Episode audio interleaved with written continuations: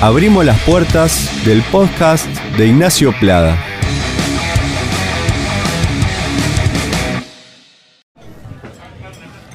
Bueno, acá estoy con Marcelo Toledo, acá en la cantina del 25 de agosto. Marcelo, ¿cómo están las tortillas?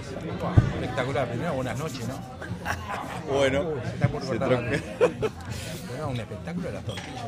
¿no? Sí, las Yo no había tortillas. comido tortilla con chorizo. No, a mí me habían recomendado este, las tortillas porque una vuelta vine y comí canelones acá al mediodía y me dijeron, no, pero ¿no comiste tortilla? Digo, no.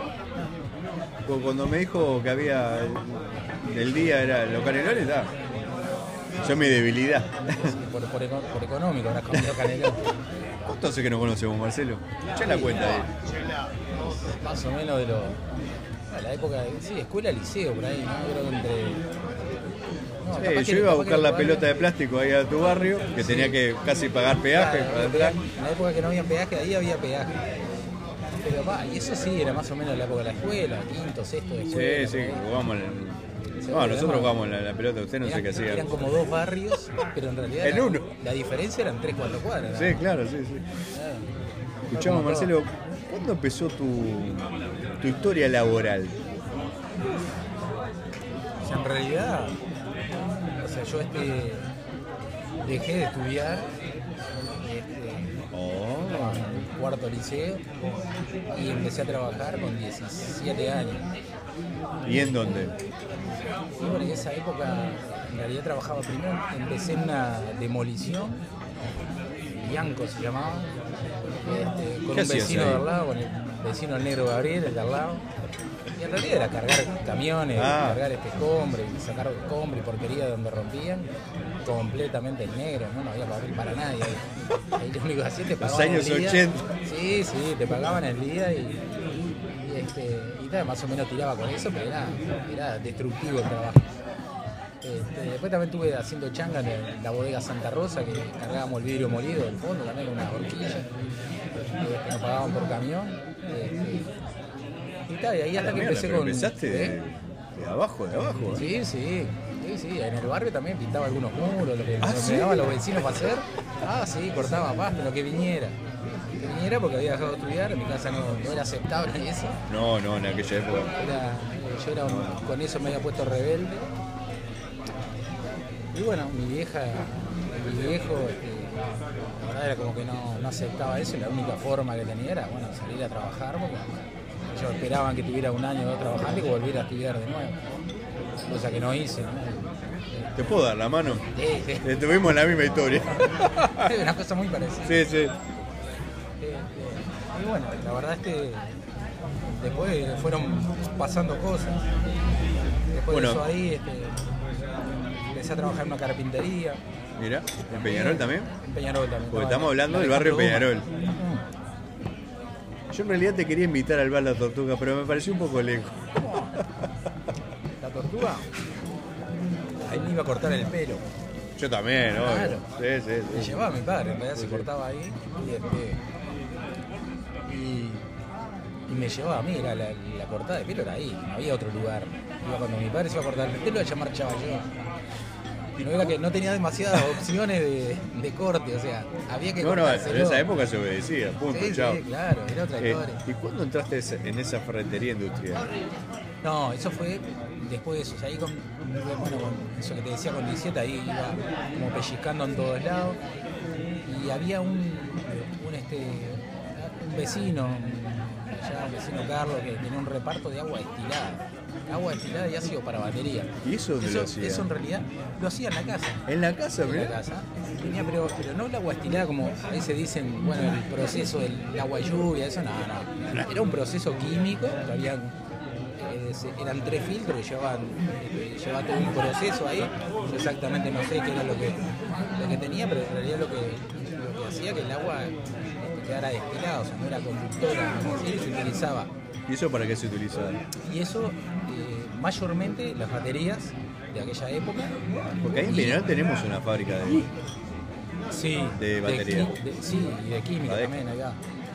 En realidad mayormente para eso y después que los, los espejados, por ejemplo los espejados del, de los termos, ¿te acuerdas? La fábrica Cotter era uno de los principales clientes. El No sé de qué me estás hablando. Cotter de los termos, sí, bueno, bueno, tomás mate, que te iba a hablar ahora. Exacto. Pero tengo un termocotter. ¿Era un termocotter de los Tengo, sí, sí. Oh, ese guardalo que entre un tiempo va a valer plata. bueno, en realidad el espejado, todo eso, ese brillante que le ven, que inclusive ahora los espejos vienen laminados, una lámina, una Sí. lámina que trae por detrás. Antes no, se hacía el proceso como se le hacía al termo igual, se, con un proceso de agua, bueno, que se utilizaba el agua estirada, tenía que ser agua estirada, Ah, y ya como que se pintaba la parte de atrás del vidrio y eso es lo que, lo que se hacía al espejo. Por eso a veces se hacía pelón. había, claro, Ah, se peló, se- había. Se pelaban del lado de atrás. Ah. Vidrería había también era otro de los clientes. Después también todas esas cosas van evolucionando, se empezaron a importar, todo eso, eso iba decayendo.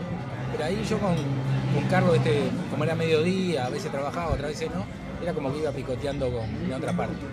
Pero ¿Te quedó Este- algo de esa este mismo época? cargo, ¿eh? ¿Te quedó algo de esa época? de trabajo. De conocimiento, digo. Sí, yo qué sé, más que nada, yo trabajaba para salir, para tener mi ropa, digo. No, era- no 9.500, prestaba, sí. exacto, no, no prestaba atención mucho al trabajo, sí siempre era de, de no faltar y, y como que siempre estar, ¿no? Por más que me- a veces me tocaba ir dormido. No sé dónde salió eso. Eso es, yo, yo qué sé, capaz que la, la vida, los padres. No sé qué pasó. Yo tampoco soy. Faltar iba Sí, arruinado, sí. pero iba. Y lo que pasa es que eso va de, de la escuela, ¿no? Hoy todo como una justificación o de repente, yo qué sé, no sé si, si Bueno, criamos, me, quiero- me quiero- yo también, quiero criamos los niños más, más este, frágiles. Yo, si no había fiebre en mi casa, si no había fiebre, no había forma de que yo no fuera a la escuela. A mí, mi casa por lo menos era llovía, tormenta, lo que sea, no, hasta bolsa en los pies, para no mojarme los pies, llegar a la escuela. Y era así, pero la única, el único justificativo era la fiebre, Sí, no había otra cosa. Terminabas el año con cinco faltas, siete Sí, faltas. sí, sí, sí. Este, no es que ahora tiene todo, está un poquito resfriado, no, no, exi- no existía eso. Bueno, eh, un poco yo- de ahí también el no claro, eso, eso es lo que, lo que quería hablar contigo. Además de, de esa este, forma que tenemos nosotros, sino de la fidelidad que, que tuviste con, con el trabajo que tenés ahora. ¿Cuántos años hace que estás trabajando Y ahí? ahora entré en el 89, así que hace 33 años. 33 años. El 26 de noviembre, 26 de noviembre va a ser 33 años. Claro, pues yo, yo hablaba en, en el podcast anterior que con, con Isabel, que ella es jefe personal, y hablamos de las distintas, este, de, de distintos, viste que está la, nosotros somos la X, Z, que nosotros tenemos esa característica de que entramos en un laburo y este y bueno, y hasta que no nos jubilamos, a lo mejor seguimos en el mismo trabajo. Claro, que o sea que eso es algo típico o de esta región más que nada. En Europa no existe eso. Muy pocas personas terminan Jubilándose años. Sino que son cambian los trabajadores. Cuatro, cinco, seis años, la gente rota. Yo no sé si a vos te pasa. Lo primero que nosotros pensamos en la casa, Claro. luego el auto, luego la familia y el trabajo estable. Claro. Yo creo que también va parte de,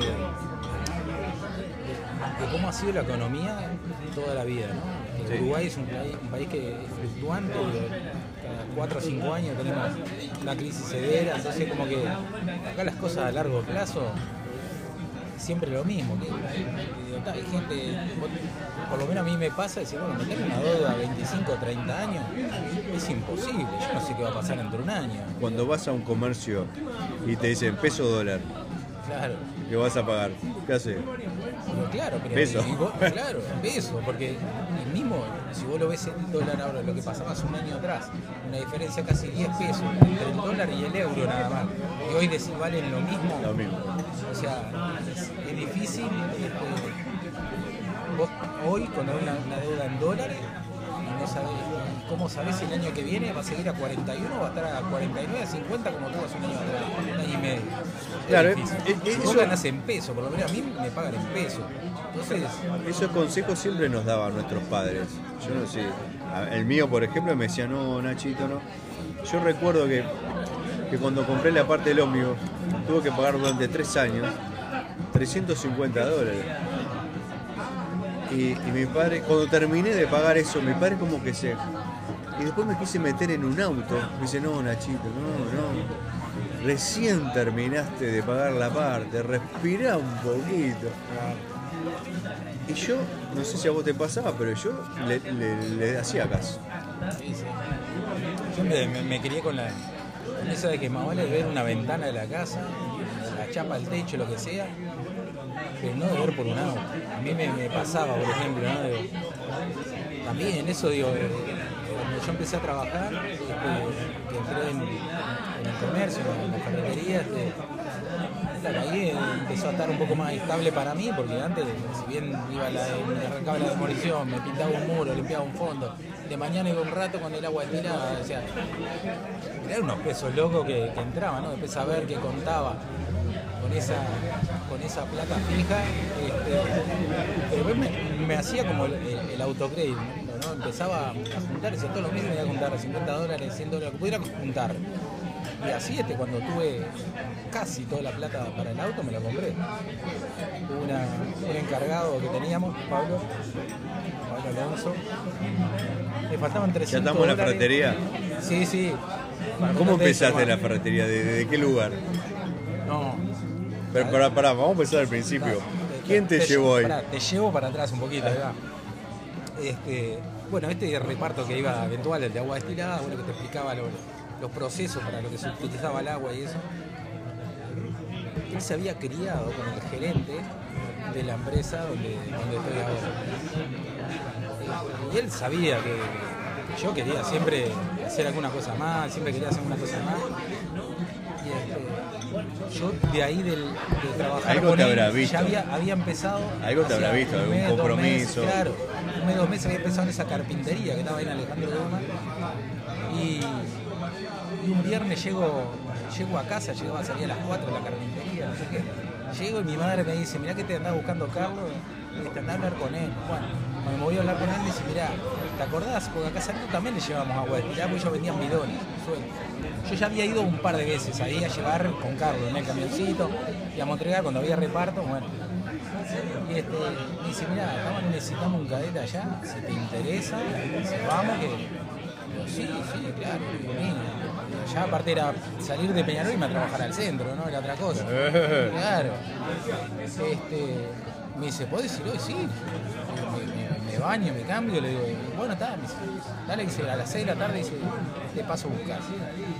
Y bueno, da, ahí fuimos, este, y cuando llegué allá el gerente me preguntó si cuánto está ganando ahí la carpintería. Ni me acuerdo en su momento, pero le dije X, X plata. Ah, me dice.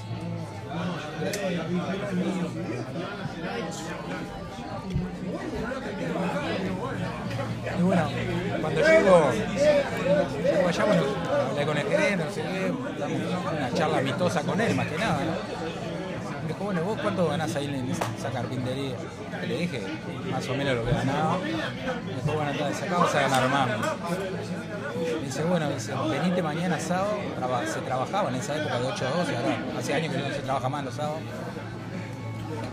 Yo le dije, le digo, mirá, este, puedo venir el lunes. Digo, porque si empiezo a trabajar acá, lo primero que tengo que hacer es ir a renunciar a la carpintería. Años después me enteré que eso le había caído muy bien al gerente, pero años después me lo dijo, ¿no? Con confianza. Pero bueno, y tal, bueno, al otro, al sábado siguiente y para la carpintería, hablé con el dueño que vivía ahí en la casa también. Le dije que no iba a ir más, que tenía otra otra otra posibilidad, me tenía otra oferta. ¿Y cómo se lo tomó? que quería ir. Y no, y más o menos, porque él el mes anterior había sacado a dos de la carpintería y a mí me había dejado. Tenían mueblería en Colón, la era de la mueblería en Colón. Entonces habían sacado un par, ahí a mí me había dejado. Yo lo único que hacía era pasar las, las tablas de 15, las pasaba por el cepillo de un lado y del otro. Eso es lo que hacía todo el día. ¿no? hacía otra cosa. Y bueno, medio que me reprochó eso, ¿no? Que bueno, que Bueno. no te saque a vos, y bueno, pero está. Yo qué sé, un poco incómodo, pero bueno, pasó. Y bueno, el lunes siguiente, que fue un 26 de noviembre, hace 33 años, empecé a trabajar ahí. Una pregunta que te quería hacer, porque este, eh, en esto me incumbe a mí. ¿En qué fuiste la primera vez a- hasta la ferretería? En el 582. Ah. Viejo y querido 582. Pensé que me habías engañado, te habías No, ido en, no. en el tren ya de entrada. No, no. Lo del tren vino después. Ya te diría como dos o tres años después. Porque empezó a trabajar este Oscar, que también es del barrio, vive una cuadra de casa. Y él lo tenía más claro eso de- del tren. Después creo como cinco o seis años hasta que. Hasta que yo me fui a vivir al centro, ahí va. Fíjate vos, sí, fui uno, yo me fui en el 2003 a vivir al centro. Este, cuando abandoné mi casa. Este, ya bastante pelotudo, pero bueno, este, en algún momento me tenía que ir. Y bueno, hasta ese momento viajé en el tren. Después años después pasó lo de la estación central, que la corrieron para atrás. Después, Claro, porque no ¿cuánto ponías en el tren hasta ahí? El tren era, calculamos Porque la ferretería queda en Río Negro, por Río Negro. Sí, en la, calle Río Negro. Cuando nosotros viajábamos Río Negro en casi tren, la pasa ya. Sí, claro, abajo. Río Negro y Paysandú. Pero ¿qué pasa? En esa época el- estaba la estación central, la vieja estación central. Claro. Llegaba ahí el tren. Eran tres Dos cuadras, cuadras. Tres cuadras. Y era ir tomando sentado. mate, tomando mate de mañana y eran 17, 18, 19 minutos, lo máximo que demorabas de tomarte el tren a llegar. La única que tenía que. A mí me tocó caminar como 7, 8 cuadras porque tenía que ir hasta la vía. Pues no, era, no, no pasaba por Peñarol, venía por este, desde 25 a agosto por Colón. Entonces lo tomamos, lo tomamos en parada Polo, Edison y la vía. Es una cerquita. parada, no hay estación ahí. Pero cerquita, Claro, de tu cerca, casa. Era la, cap- si la misma que ir hasta, hasta tomarte el 82, capaz. Sí, uno un par de cuadras más, capaz, Sí. para- y para arriba, repecho. Sí, sí. Que bueno, como también cosas de- del tren, había alguna vez a la semana o cada tanto, no pasaba y bueno, ya correr a tomarse el 7D, el 7A ahí en el... ¿Cómo es? El Eso te 7A pasa no por engañarme. El 4D, 4D. 4D, 4D, que era lo que teníamos ahí en Garzón. Este, pero estaba años viajando en el tren. Pero sí, primero empecé en el 82, en el 582. ¿Qué empezaste haciendo? El día que entré, ese lunes, Adolfo, que era el dueño, ¿no? Yo había hablado todo con el gerente. Me presenté, llegué mañana, el gerente no había llegado todavía. Él sabía que yo iba a ir. Y si vos trabajabas en una carpintería, sí, le digo. Ah, vení, vení, me dice, me llevó un depósito, me tuvo una semana clavando estantes de madera, él pensando que yo era carpintero, yo no tenía ni idea, lo único que hacía, pasaba las maderas por el cepillo. Allá me tuve, yo estaba re podrido, y se me había empezado a venir un poco el ánimo al piso, porque digo, no voy a salir más dentro de depósito. Y bueno, después que terminé allá, eh, había unos no, estantes de madera cuadrada, bien bastante casero. Y bueno, era un poco reparar, sacaba las calas, ponía otra y acomodaba mercadería en los estantes. Y tal, después pasé este, era cadete, evidentemente, había entrado de cadete. Y empezaba lo que hacía era mandado todo el día, todo el día haciendo mandado. Mandado para el otro, llevar, cargar, lo que venía de importaciones. Era entrar en otro mundo, salir Claro. del barrio Peñarol a meterte en el Yo centro. estaba fascinado con el trabajo. ¿Cuánto? ¿Habías ido alguna vez, a- obviamente que al centro, pero, pero tan seguido? No, nunca de eso de trabajar ahí, o sea, aparte en aquella época, hace 30 y pico años atrás, el, centro de Peñarol al centro no era tan cerca. Hoy No, nada. no, está loco. Aparte era Era- toda una incomodidad, tomarte el 82 lleno hasta las bolas. Era- Y a- aparte íbamos a- al centro a comprarnos ropa. Eso fue No antes, sé. antes de los shopping. Claro, por eso. Al centro ibas a comprarte ropa y a veces. Y en realidad en mi casa era todo 8 de octubre, ¿no? Los precios eran más baratos y ahí eh, todo íbamos 8 de octubre. Todo, todo, claro. San Francisco. Sí, sí, claro. Mi casa del centro era muy poco y nada. ¿Tu primera escala, eh, subida en, en- en la frontería? Ahí este, pasaron varias cosas. En realidad este, yo empecé cadete, bueno, eso que te contaba, ¿no? Que estuve una semana entera al depósito, no sé cómo te salí, hacía mandado. Pero el que hoy comenté, Pablo Alonso me prestó esos 300 dólares para completar, para comprarme mi primer auto. Era el encargado ahí. Y la ferretería cerraba a las 6. Pero yo no me iba a las 6, me quedaba ahí y lo ayudaba a él que sacaba pedidos para mandar por agencia. Luego, al otro día de mañana se salían los reparto para la agencia, todo lo que quedaba, él se quedaba ahí y yo me quedaba con él. Me iba enseñando cosas de la lista de precios. Esa época. Como un jugador no de teníamos- fútbol que se quedaba después de batir el tiro libre. Exacto. Nosotros no teníamos computadora, no había computadora, eran listas manuales, ¿no? que eran esos sobrecitos de nylon que le ponías las fotocopias dentro de un lado del otro, y eso era la lista de precios, pues, alfabética, ¿no? Sí, claro. Entonces, bueno, me iba enseñando eso y él ayudaba a acomodar los paquetes, hacíamos cosas, y bueno, preparaba todo eso ahí. Me iba como a las 7 y pico, yo qué sé. En esa época Y entrabas a qué hora. Se pagaban las horas Z, siempre entre las 9 de la mañana. O sea, en esa, un montón de años. Este, y bueno, y me quedaba siempre con él ahí.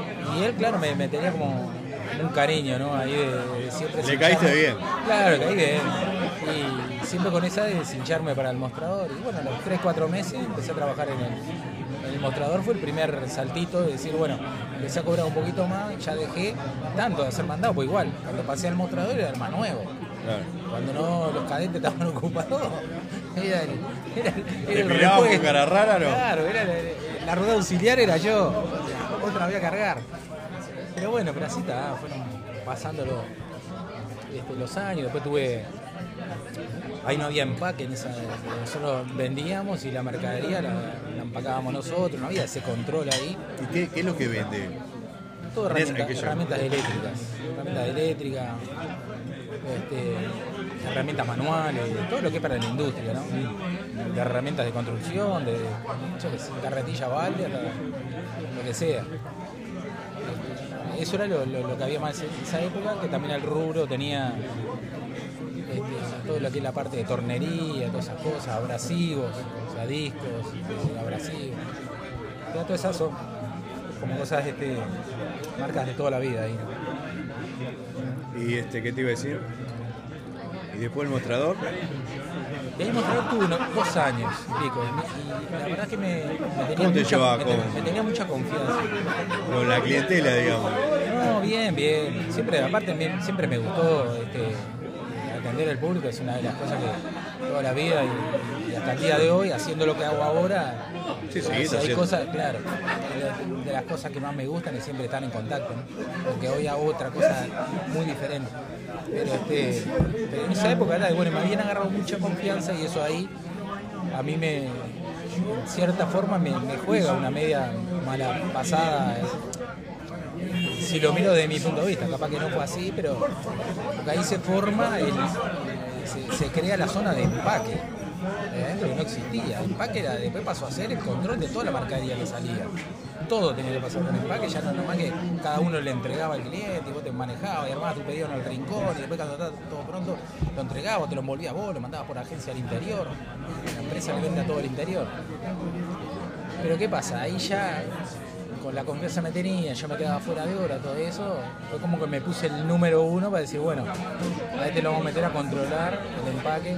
Entonces ahí yo sentí que me alejaron de la gente y me costó cuatro años y medio salir de la zona de empaque, porque no había caso. Era como que no entendían que yo no quería estar ahí, que podían poner otra persona, pero yo no, siempre con el tema de, El trato de con la, la gente. confianza y la mercadería y, y el control de todo eso. Que vos tenías el conocimiento, Exacto, aparte. Tenía el conocimiento de eso. Y, tal, y para ello era como que era la persona de confianza para estar ahí. Claro, es como todo- todas las cosas. ¿no? Ahí tenés menos posibilidades de ir a pelear por plata que lo que a mí me gustaba. ¿no? Claro. Ir a pedir el aumento, esas cosas. Es un trabajo repetitivo. Y después el empaque. Y bueno, y ahí este. Claro, pasa que capaz que ellos pensaban que el empaque era, era un ascenso. para ellos era como un voto de confianza, vamos a decir, y Por decir, eso. tenemos una persona de confianza, pero a mí no me aportaba demasiado. Porque yo veía que los que le iba mejor no estaban en empaque, estaban en venta. O sea Ya. que en realidad yo veía como que me habían puesto una tapa arriba. Y bueno, está, y ahí que este, con el tiempo también, y ¿Lo hablaste? yo pensé, claro, lo hablé varias veces, siempre me decían que, que, bueno, no sé, dejanos ver, pero ahí, ahí quedaba. Y un compañero que, que hace muchos años, que tampoco hace mucho tiempo que no está, se dedicó a otra cosa después, Carlito, Carlito Martínez. Este, él hacía mucha fuerza porque él le vendía a dos empresas que eran dos pesqueras que no están más, se, fueron por algunos este, malas jugadas internas de la empresa, que era Astra y Oceánica, que estaban en La Paloma, y unas jodas importantes, su época. eran unos clientes fuertes allá, eran clientes de él. Y yo después de horas eso de empaque también le ayudaba a sacar los pedidos, bueno, seguía en la, pelea esa. Y él hizo mucha fuerza con el, con el gerente para que me sacara ahí. Decía que tenía un león encerrado ahí adentro, que yo como que estaba para atrás, y bueno, después de un tiempo logré este zafar de adentro, vuelvo al mostrador, este, vuelvo al mostrador y ahí es donde empieza toda la parte de soldadura, que es a lo- que realmente me empecé a ¿Te dedicar. gustaba la soldadura? Sí, me gustó el producto. Ahí no, ahí nosotros no teníamos, teníamos lo básico de, de la soldadura, no había nada proceso industrial de soldadura. No había una marca. Esa marca aparece en esa época. Aparece en 1990 ¿Quién la consiguió? En 1998. ¿Quién la consiguió? Eso pasa, un cúmulo de casualidades, ¿no? Digo que primero que la empresa estaba interesada en conseguir algo. Ah. Esa marca la tenía otro proveedor. Ese otro proveedor ¿La del frente no? Tenía dos, exactamente, el de enfrente, eran parientes. Ese. Parece que nos criamos juntos, no sé. Sí, nos criamos juntos, ahí va. Y bueno, ese tenía dos marcas de soldadura industrial. Y esta marca, la que nosotros empezamos en 1998, los presionaba para que tuvieran la, la Exclusividad. exclusividad del producto y que no se podía compartir, que eso hasta el día de hoy sigue siendo el mismo lema. Y bueno, pero ellos se decidieron esa- por la esa- otra marca que era una marca ¿Esa marca era buena? Era excelente, Ah, está. pero no estaba desarrollada. Ellos vendían muy poquito porque le dedicaban más tiempo a la otra que era más barata. Trabajaban con un producto más Pero en el mundo, y digamos. más fácil salir. el mundo. No, en el mundo, o sea, la otra marca no está posicionada dentro ni siquiera de los 15, 20. Sí, Sí. Gracias. No estaba este, posesionada entre las primeras marcas mundiales de, soldadura, de, procesos más este, más avanzados no estaban dentro de esa marca, pero era más barata y a ellos le hacía números. Claro, claro. Nosotros no teníamos nada, entonces ellos nos fueron a buscar, fueron a preguntar a ver si nosotros queríamos, estábamos interesados en trabajar con esa Una marca apuesta, que todo. siempre, se- claro, siempre se hablaba, pero no teníamos la posibilidad, no sabíamos, no, se sabía qué en la empresa. Yo digo no sabíamos, en esa época yo no tenía ni voz ni voto ahí adentro. Pero bueno, ahora se sabía qué. Bueno, cuando entré en eso, este, bueno, aceptan, probar, este, ver qué pasaba. Y bueno, ahí este Francisco, en esa época era el, el manager de Latinoamérica, un argentino, Francisco Seminara, muy agradecido con él. Este, bueno, un día trajo, se hizo una importación chica, este, nos presentó el producto a todos ahí para empezar a trabajar y venderlo. Y a mí enseguida me fascinó todo eso. Hicieron un curso, entonces. Claro, hicimos un curso acá, pero ¿qué pasa? Después yo en, en AGA, que ahora es Linde, pero en, en AGA, en la época de AGA, yo me fui a hacer cursos particulares, quería seguir aprendiendo de Ah, eso. mirá. Y ¿Dónde bueno, lo hiciste? y empecé, eh, sí, en la calle Lima, Lima 16, en Lima, ah, 16, 69 creo que no, creo que es por ahí enfrente, la calle Lima, donde estaba, Sí. que antiguamente se fabricaban los electrodos ahí. Ah, mirá. Después ahora importa todo, el INDE, eh, la mayoría, todo trae en realidad. Tiene distintas fábricas en el mundo donde compra, dependiendo de, del tipo de, de electrodo, de, de las prestaciones de electrodo, lo trae de un- lado del otro, pero bueno, ahora ya es una mega multinacional. Este, bueno, y en esa época dictaban cursos que no eran de la marca que nosotros teníamos, pero a mí siendo de soldadura me interesaba y bueno, y empecé a trabajar bien con ese producto, prácticamente vendía el 90% de lo que traía. Hasta eso empezamos en el 1900. Tenías que viajar por Uruguay, digamos. Claro, siempre iba para el interior, donde, donde pedían y iba. y- Que vos te sentías bien trataba- ahí. Claro, 33. ella, eh, ah, de los festivales ya conocía el interior. Andar de festival en festival. Este, y bueno, y ahí este, estuvo buena esa, esa etapa, digo, porque a mí me interesaba y y no tampoco pensaba de, lo, de, de todo lo que iba a venir después, no tenía idea de eso, en realidad no, una cosa como no planeada, ¿no? Pero nosotros empezamos en el 1998, 1998. En el 2000, en el 2000, bueno, viene la, ahí va, en el 2000, fue el año 2000, viene ese argentino con dos personas de Austria que había que irse a preparar allá. Austríaca, la marca es austríaca. Que había que ir a especializarse un poco más allá, porque en realidad si bien que veníamos con esa gráfica ascendente, Porque dijiste que no, no voy a otro. eh, no, yo no voy. Yo ni, ni siquiera estuve en la conversación. Pero ¿qué pasa? Como que, viste, cuando estás parado en un lugar y te lleva la corriente, o sea, imagínate, te parás en el medio de la calle, pasa una maratón y te llevan a empujones. Así fue que me llevó todo, porque yo sin saber, porque a mí solamente porque me divertí y me gustaba mucho este, la marca, eh, Hay una me, cosa que- de- me dediqué de lleno a eso. Una cosa que yo rescato de todo esto, que se nota que te gusta el trabajo que vos haces, fue que fuimos a aprender inglés Alando, sí, sí. al anglo Claro. por algo. Claro. ¿Por qué fue? Sí, sí. Y en realidad, eh, yo en el anglo en realidad caigo por vergüenza. Por vergüenza después del primer viaje. Exactamente. ¿Y por qué? Porque, eh, como te decía, cuando eso fue en el 1998, nosotros eh, cae la marca ahí, en el 2000, bueno, viene la presión que había que viajar. Claro, cuando tiran la carta arriba de la mesa y dice, bueno, de los vendedores que tenemos, había uno que había vendido el 90%, es como que no había quien mandar, o sea, por más que miraran para el costado me veían a mí. Y bueno, y así fue que, que salió la primera vez, ahí, la primera vez que viajé, fue en el año 2000. Y bueno, creo que ahí aproveché toda, toda, Esto toda la lo- oportunidad. esto te lo tengo que pre- preguntar. Del barrio Peñarol al centro y del centro a Austria. ¿Cómo fue llegar al aeropuerto una civilización europea de primer mundo donde no había un papelito en el piso? No, y otra cosa que en aquella época también. Aparte el primer viaje fue... fue No eras el único de Sudamérica que iba, ¿no? Supongo. No, no, no. Ah, A esa época, mirá, había gente de Brasil, de Chile, ah, de Colombia, Ecuador, Venezuela, Venezuela, que alcanzamos a hacer un evento en Venezuela. En la época de Chávez todavía estaba vivo y ya de lo último, ese distribuidor con todo lo de Venezuela te puedes imaginar que no existe más.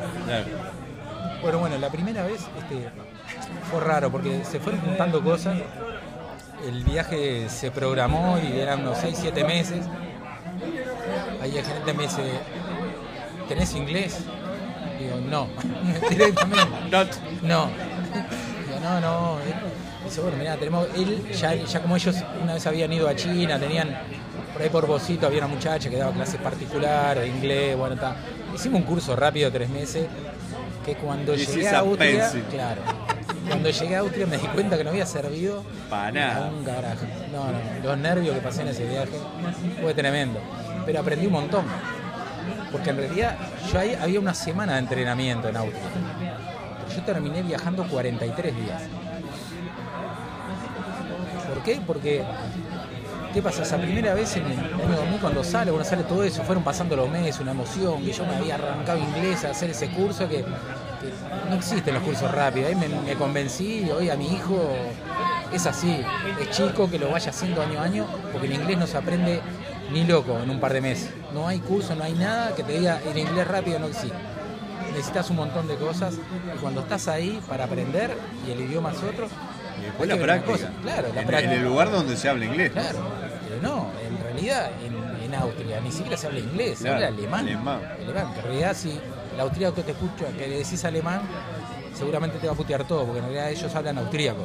Oh. Es igualito al alemán, pero está, bueno. Eso, eso Claro, que, lo, que lo que discutan no entre ellos. acá. Que lo discutan entre ellos, ahí va.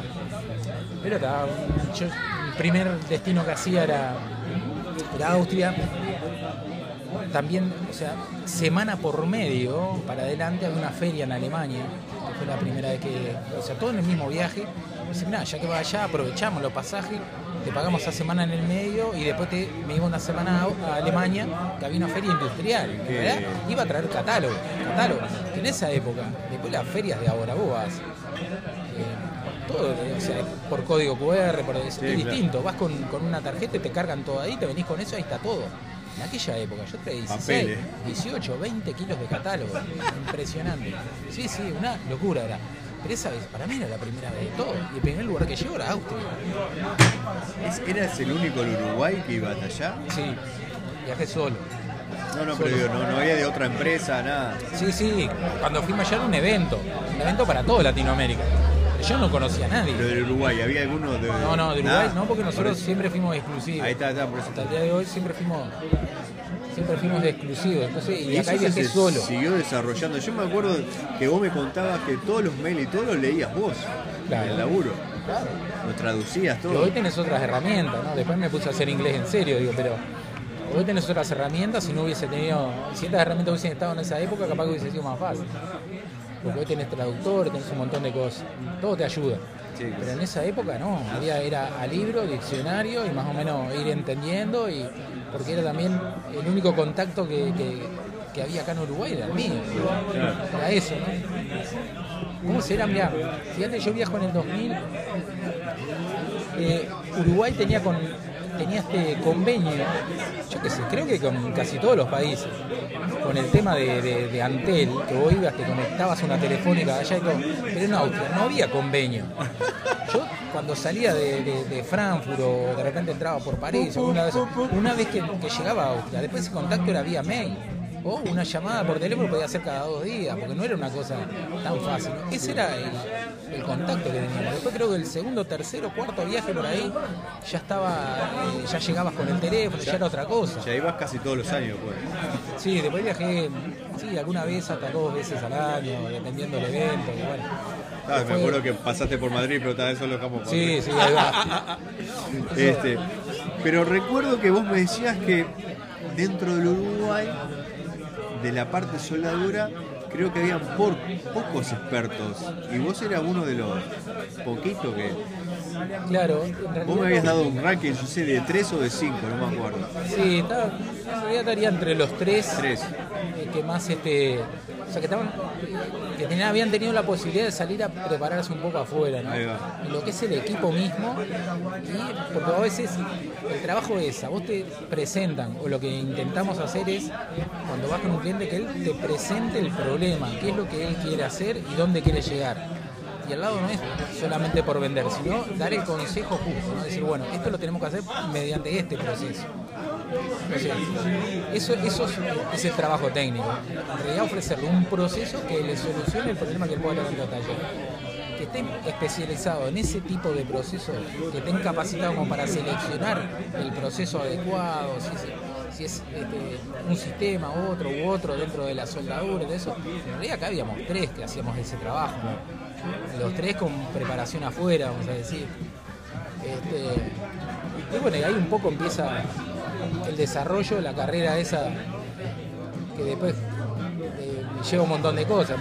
De verdad me lleva a meterme a, estudiar inglés en serio, llegar al FERS y bueno, y, y seguirlo hasta el día de hoy, trabajando en inglés, aunque hoy con mucho más herramientas. Concluyendo, a la parte que yo quería llegar, esta fidelidad que tuviste hacia el laburo, el, esto de, de no faltar, de no dormirse, de cumplir, te sirvió. Sí. Yo creo que eso uno lo tiene Esos que... valores, digo. Claro, claro, porque ¿qué pasa? Eh, si vos decís, te comparás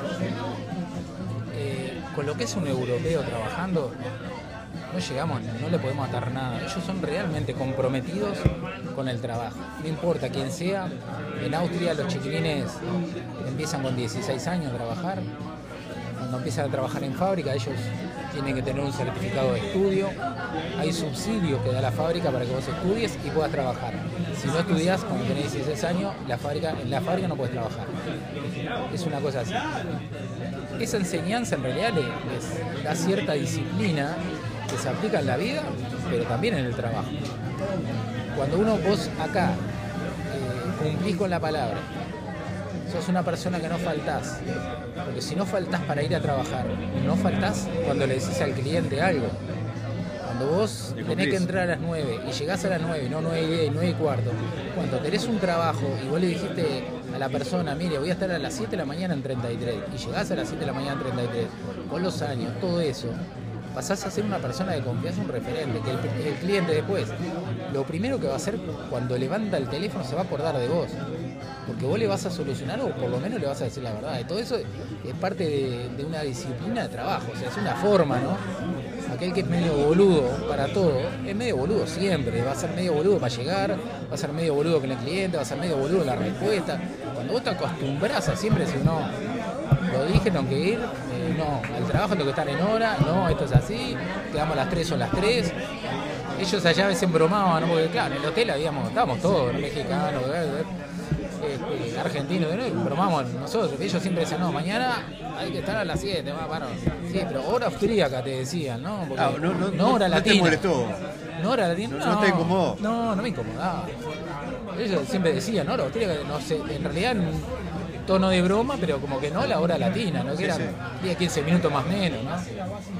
Este, Bueno, esa era la conclusión que quería llegar contigo, porque sé que ese compromiso que vos tenés con la vida, con el laburo, este, que siempre lo compartimos y siempre vos me preguntabas, che Nacho, ¿guardaste algún peso? ¿Guardaste algún peso? Bueno, eso fue lo que me salvó en, la- en esta pandemia de esa enseñanza que tuvimos entre los otros dos. Claro, mirá, siempre me acuerdo de algo que me, que me decía el gerente. Yo a veces también lo miraba con ganas de matarlo, porque en la época yo no ganaba, ganaba dos mangos. O sea, la rescataba, quería salir de noche, quería salir de joda. ¿eh?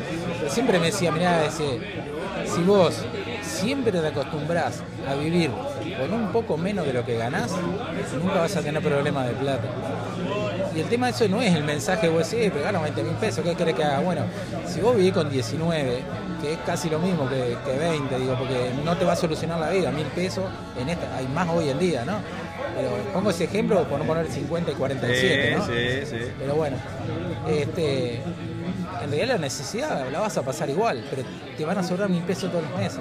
Cuando vos tenés un- una caída, una enfermedad, arreglarte una muela, ir al dentista, que es un huevo, y no tenés- yo qué sé, esa plata la vas a tener y más o menos hay que tener, hasta en eso hay que tener disciplina, ¿no?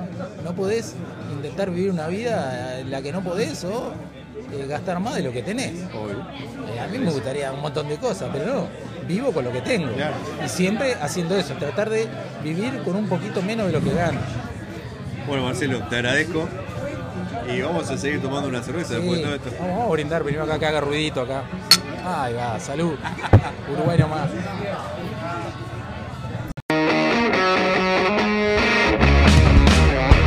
Agradecimientos a Marcelo Lazo por la edición, a Gustavo Dadolio, Andrés Olivera y Emilio Cardoso.